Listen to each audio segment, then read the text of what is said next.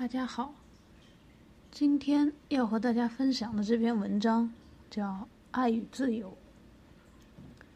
今日偶然之间读到已故作家三毛的一篇文章，说朋道友，其中引用了一句西方谚语：“朋友的可贵在于自由。”三毛文中写道：“这句话深得我心，我也有同感。我想在人的主要客体关系中，自由都尤为重要。”在亲密关系、亲子关系、朋友关系中，若要保持良性持久的相互关系，那么关系中人与人相处的自由感，决定了这段关系的舒适度。夏衍翻译的那首著名的诗：“生命诚可贵，爱情价更高。若为自由故，两者皆可抛。”这首诗恰如其分地指出了人类情感向往的终极感受。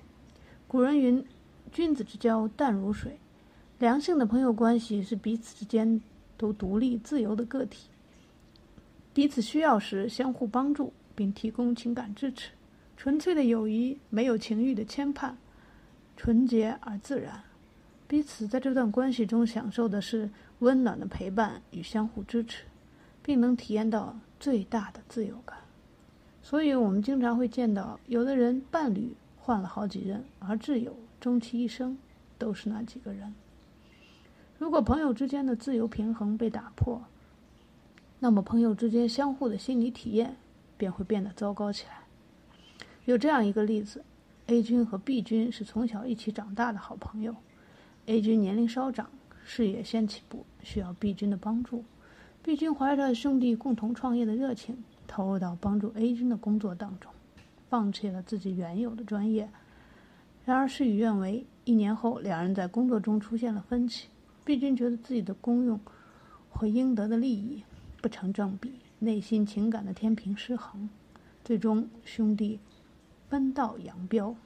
这段关系中，由起初的平等自由关系演变成被利益捆绑在一起的友情，失去了原有的轻松自由。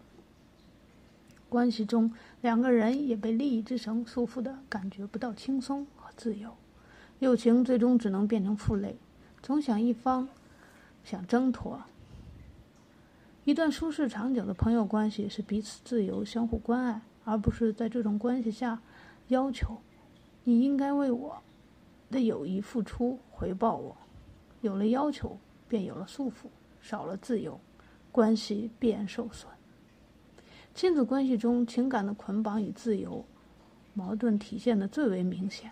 父母惯用爱的名义来要求孩子：“你应该这样，不应该那样，这样做不对，那样做不好。”听父母的话，而父母都是为你好，等等等等。孩子在这种爱的枷锁中挣扎、抗争，又或是逆来顺受。孩子从出生开始就在不断追求独立自由，从学会走路开始就是和父母渐行渐远的过程。孩子天生喜欢追求自己能掌握的一生。父母对孩子最好的爱，就是为孩子创造一个平静、安全的环境，剩下的，让孩子自由成长，还孩子以自由。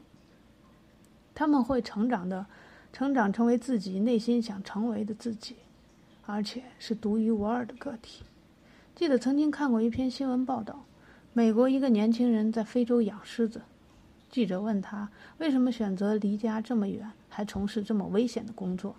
可这位青年脸上洋溢着一脸的幸福，说：“我小时候的梦想就是想和狮子生活在一起，我热爱这种动物。”这位年轻人无疑是幸运的，他的父母并没有像大多数中国父母那样劝阻，而他只要实现了自己的梦想，自由地选择自己的生活方式，他就获得了最大的幸福感。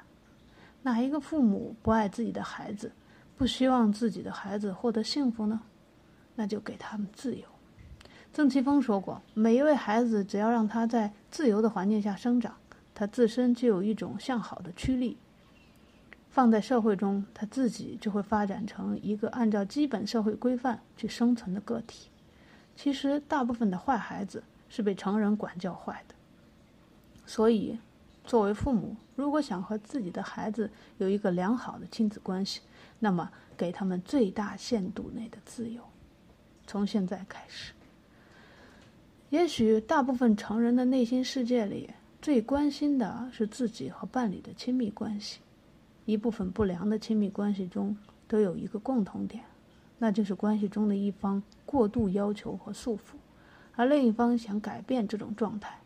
在亲密关系中，我们经常会听到这样的话：“我爱你，我为你付出了这么多，你该为我做些什么什么什么。”或者是“我是如此爱你，为你改变了这么多。”你就不能为我改变一点吗？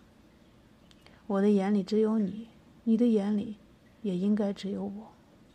在一部分不良的婚姻关系中，经常会听到夫妻中的一方，当然大部分是丈夫，抱怨说：“我待在家里太压抑了，根本没有任何自由而言。”而在良性的亲密关系中，最舒适的感觉是我能感觉到你爱我，也能在这份爱里享受自己独处时的自由。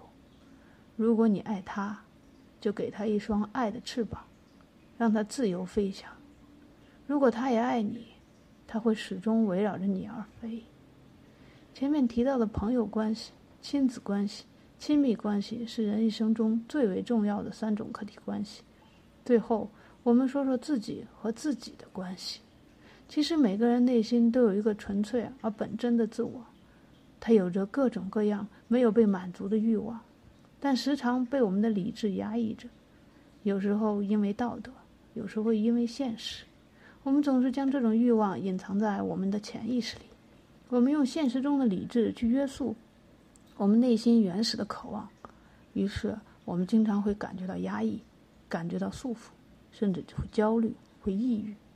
有时候，我们应该静下心来，去听听我们内心心灵深处的声音。